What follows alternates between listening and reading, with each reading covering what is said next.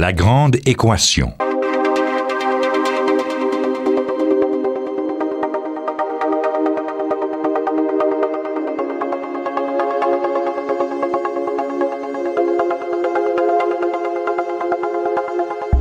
Ici Normand Mousseau. Bienvenue à La Grande Équation. Cette semaine, nous parlons de gaz de schiste, révolution énergétique ou contre-révolution environnementale.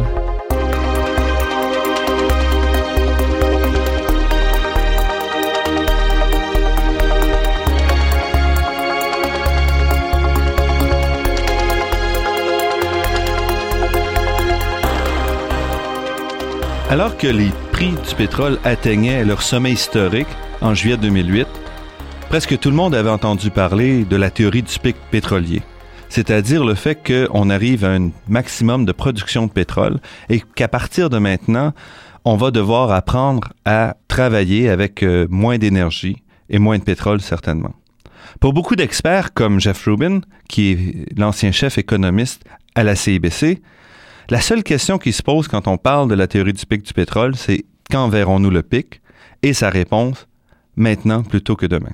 Pour ces experts, la réalité du pic du pétrole implique qu'on va devoir changer notre façon de faire et que le monde qui était en constante expansion depuis la Deuxième Guerre mondiale va commencer à rapetisser. Le monde tel qu'on le vit chacun pour nous. C'est-à-dire que on va être limité à notre environnement local. Les voyages intercontinentaux se feront de plus en plus rares. Les meubles chinois, les raisins sud-africains deviendront des items de luxe pour la plupart d'entre nous.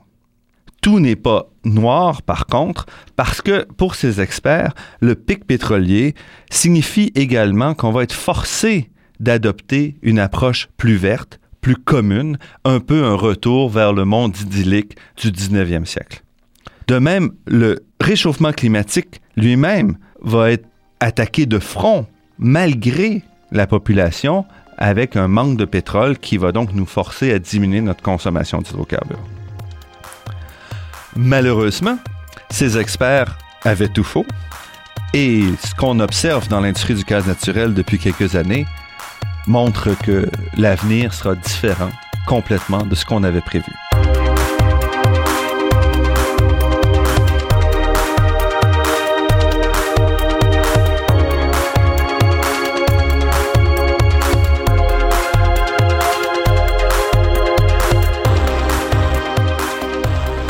L'histoire du développement des hydrocarbures ne suit pas une ligne droite, comme on a tendance à l'imaginer.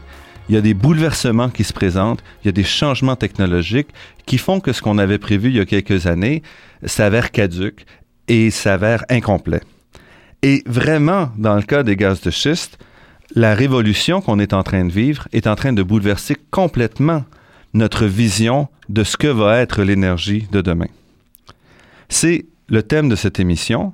Mais avant d'entrer dans le vif du détail de ce que c'est le gaz de schiste, faisons un détour vers les années 2000 pour comprendre pourquoi on en est là aujourd'hui. Entre 1950 et 2000, on a assisté à un développement massif des infrastructures de transport de gaz naturel à travers l'Europe et l'Amérique du Nord.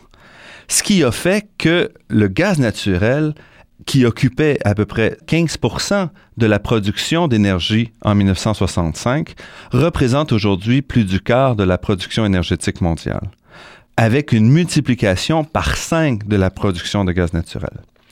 L'Amérique du Nord s'est particulièrement développée avec le gaz naturel, avec une industrie de production d'électricité qui se tourne de plus en plus vers le gaz naturel, abandonnant le charbon. Ce qui fait que vers les années 2000, les grands consommateurs de gaz naturel se sont demandé si on avait assez de ressources de gaz naturel en Amérique du Nord pour être capable de répondre à la demande anticipée. Leur réponse a fait peur. Non, il n'y aura pas assez de gaz naturel pour satisfaire les besoins des consommateurs en Amérique du Nord. Donc rapidement, les grands consommateurs se sont tournés vers les gouvernements et ont indiqué qu'il fallait une solution à ce problème-là. Solution qui a été majoritairement vue comme nécessitant l'introduction, l'importation de gaz naturel du reste de la planète, des grands producteurs.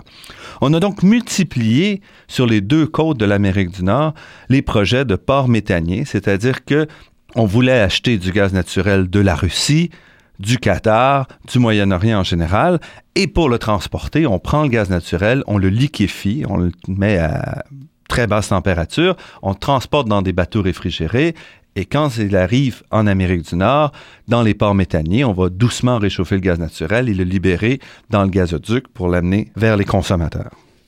Ces projets-là, en 2008, il y en avait 10 au Canada, dont le célèbre port méthanier de Rabaska, en face de l'île d'Orléans, Québec.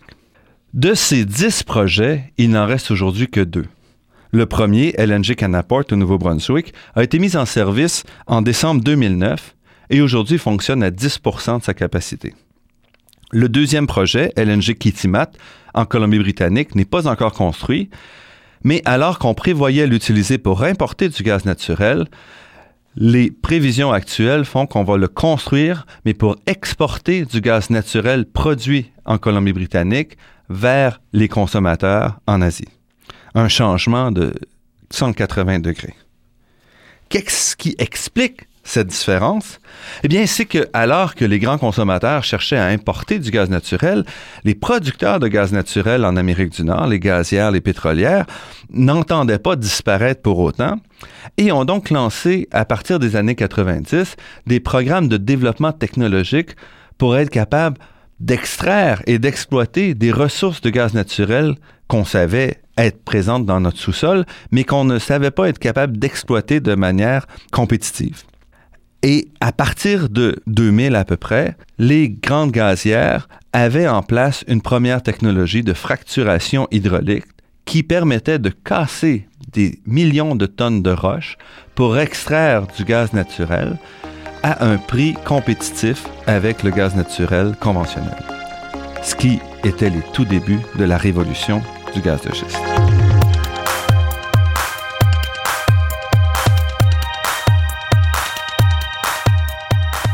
Cette révolution-là a été aidée en bonne partie au milieu des années 2000 par l'augmentation très importante des prix du gaz naturel et aussi par une nouvelle loi, un nouveau règlement euh, proposé par le vice-président Dick Cheney aux États-Unis qui permettait d'exempter la procédé de fracturation hydraulique qui utilise de l'eau de la loi du Clean Water Act, donc une loi environnementale qui protège l'eau, et ça permettait aux compagnies d'être beaucoup plus euh, libres dans leur euh, utilisation de l'eau et de produits chimiques pour fracturer cette roche.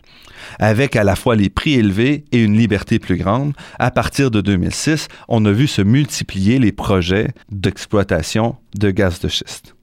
Et en 2008, au moment où le prix du pétrole fracassait des records et atteignait 150 dollars le baril, on observait dans le gaz naturel une augmentation similaire qui s'est terminée très brutalement en juillet 2008 également, avec les premières exploitations à très grande échelle de gaz de schiste qui laissaient entrevoir un Eldorado du gaz de schiste en Amérique du Nord, du gaz naturel, qui allait complètement bouleverser la donne énergétique.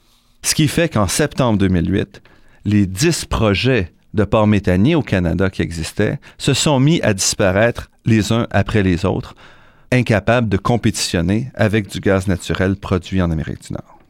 Et si on regarde les chiffres, c'est vraiment effarant.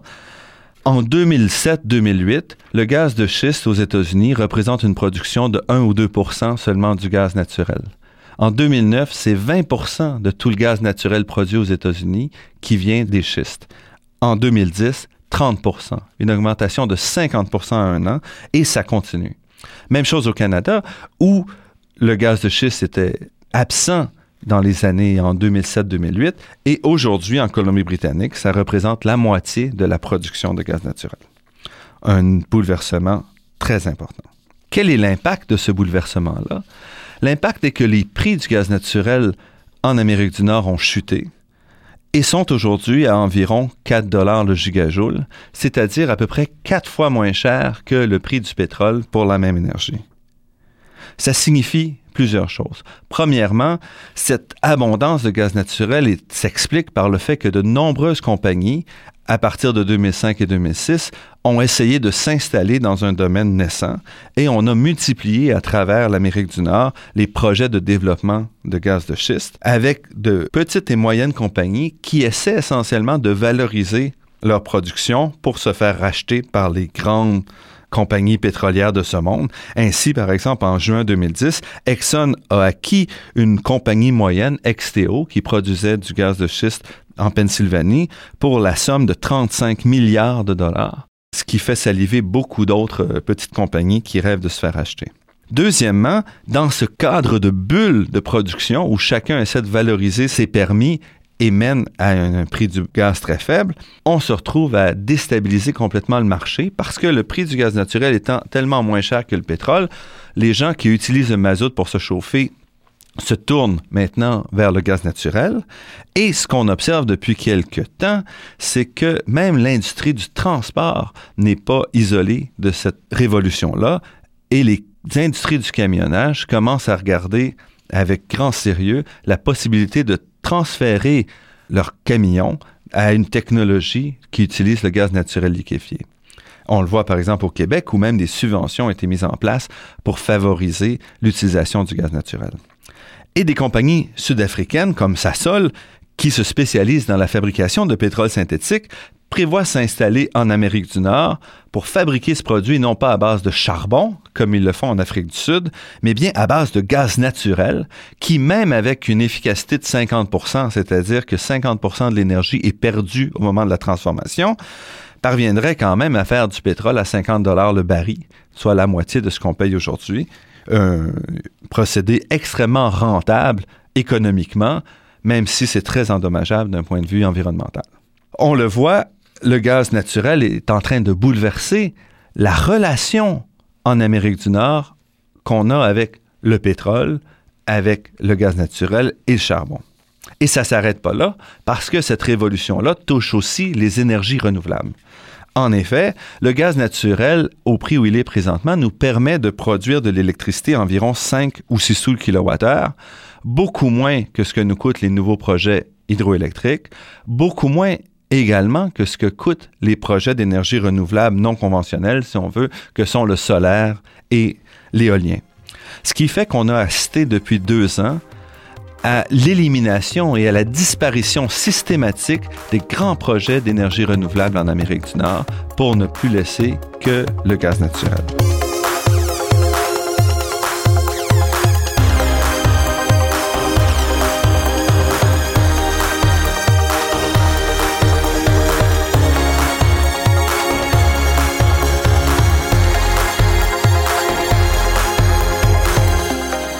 Au début de 2011, après l'accident de Fukushima au Japon, de nombreux analystes ont annoncé la disparition des grands projets nucléaires en Amérique du Nord, expliquant ceci par la peur qu'on avait du nucléaire.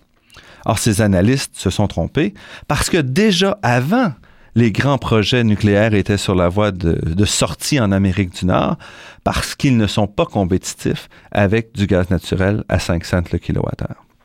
On se retrouve donc aujourd'hui en Amérique du Nord avec une élimination presque systématique de tous les transferts vers les énergies renouvelables, les énergies propres, et une concentration du développement de l'industrie du gaz naturel pour la production d'électricité. Malheureusement, cette histoire-là n'est pas réservée à l'Amérique du Nord. On observe l'impact du gaz de schiste partout sur la planète. Et c'est intéressant de voir comment cet impact-là survient. Dans un premier temps, alors que l'Amérique du Nord prévoyait construire ses ports méthaniers, évidemment, de l'autre côté, les grands producteurs de gaz naturel devaient aussi s'équiper d'infrastructures d'exportation. Et c'est ce qu'on a vu, par exemple, au Qatar, qui a construit, qui a dépensé des milliards de dollars pour construire des ports méthaniers visant l'exportation, et qui s'est retrouvé à partir de 2009 avec aucun client. Les États-Unis n'ont importé aucune molécule de gaz naturel du Qatar en 2009, malgré des prévisions très importantes. Le Qatar se retrouve donc avec un surplus de capacité de production et d'exportation et il se tourne vers l'Europe et l'Asie et dit Moi, je peux vous vendre votre, le gaz naturel à un prix nettement inférieur à ce que vous payez. Déjà, on sent la pression qui arrive, les tensions qui arrivent sur le marché. À travers ça, les Européens et les Asiatiques s'aperçoivent bien qu'en Amérique du Nord, le gaz naturel est plusieurs fois moins cher que ce que payent dans leur contrat à long terme avec la Russie, avec les producteurs en mer du Nord, avec les producteurs au Moyen-Orient. Et on assiste donc à une renégociation de ces contrats-là qui risque de faire baisser le prix du gaz naturel ailleurs dans le monde. Ça ne s'arrête pas là.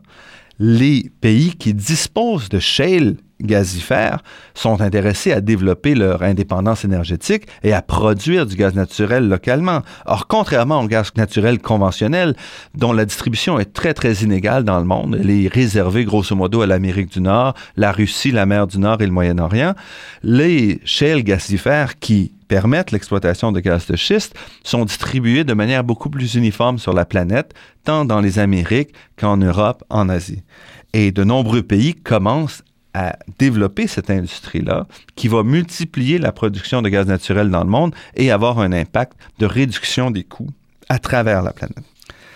On assiste alors non pas à un pic en termes de production d'hydrocarbures, mais à un transfert. Il est vrai que la production de pétrole est stable à travers le monde et va peut-être commencer à décliner, mais on ne se tournera pas à ce moment-là vers les énergies vertes, comme plusieurs l'avaient prédit, on va plutôt se tourner vers le gaz naturel, un autre hydrocarbure dont l'impact environnemental reste à mesurer.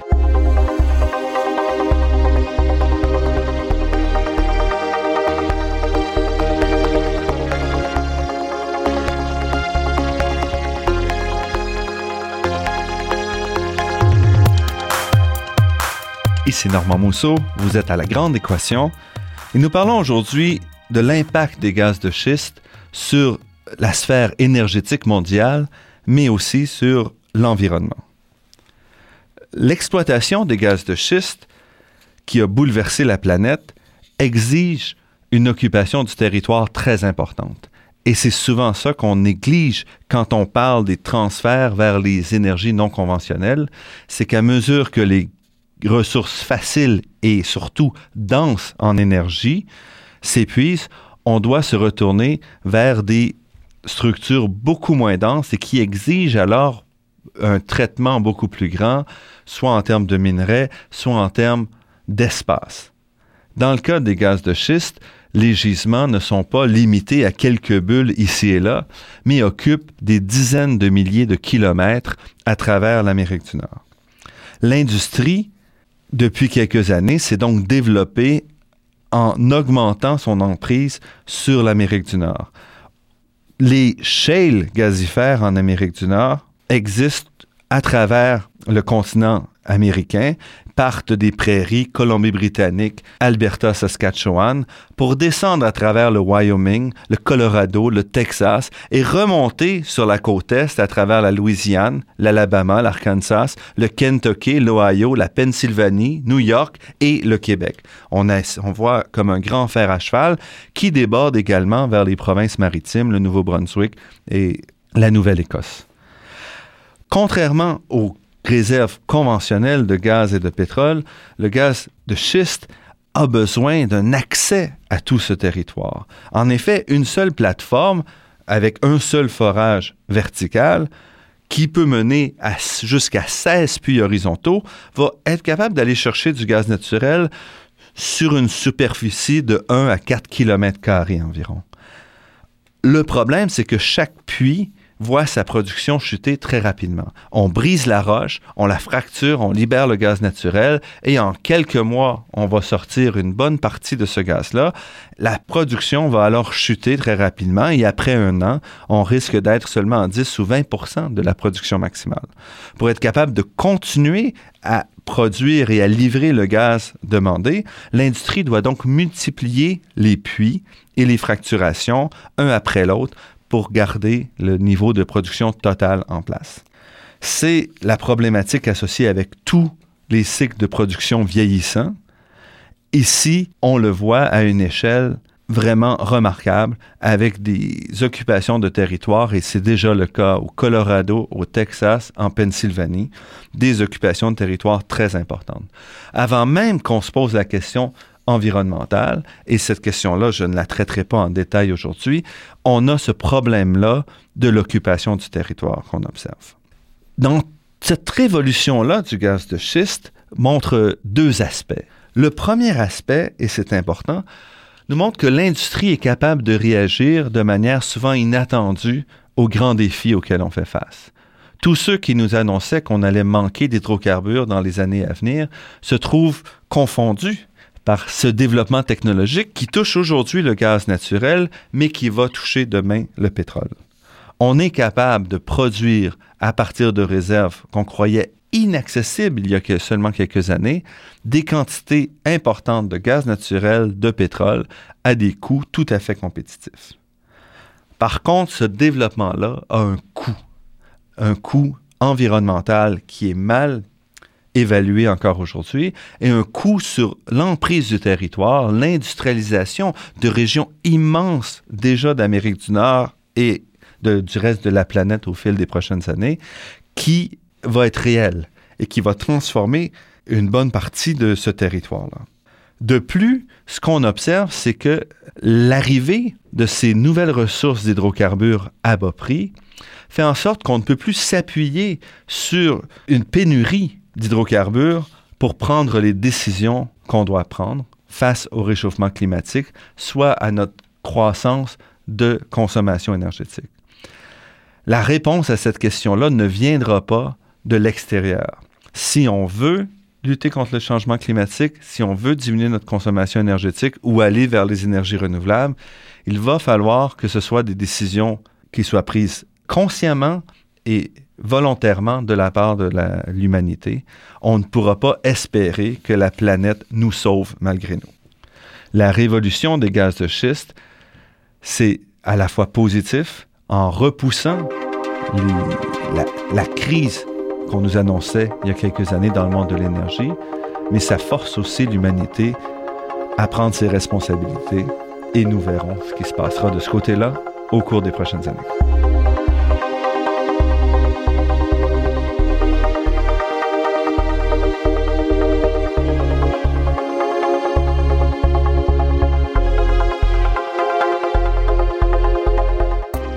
Cette émission s'inscrit dans le cadre d'une série sur les grands enjeux énergétiques qui touchent le Québec et la planète tout entière. Vous pourrez entendre les autres émissions au cours de la saison. Je remercie Daniel Fortin à la technique, Marc-André Miron au site Internet et Ginette Beaulieu, productrice déléguée. Je remercie également Athéna Énergie, fournisseur de gaz naturel et commanditaire officiel de la Grande Équation, pour son soutien à la promotion des sciences auprès du grand public. Cette émission est également rendue possible en partie grâce à la Fondation des chaires de recherche du Canada et de l'Université de Montréal. Vous pourrez réentendre cette émission et toutes les autres de la saison en vous rendant sur le site web de La Grande Équation. L'émission est également disponible sur la page Université de Montréal de iTunes U. Ici Normand Mousseau qui vous dit à la semaine prochaine. D'ici là, restez à l'écoute de Radio Ville-Marie pour découvrir votre monde sous toutes ses facettes.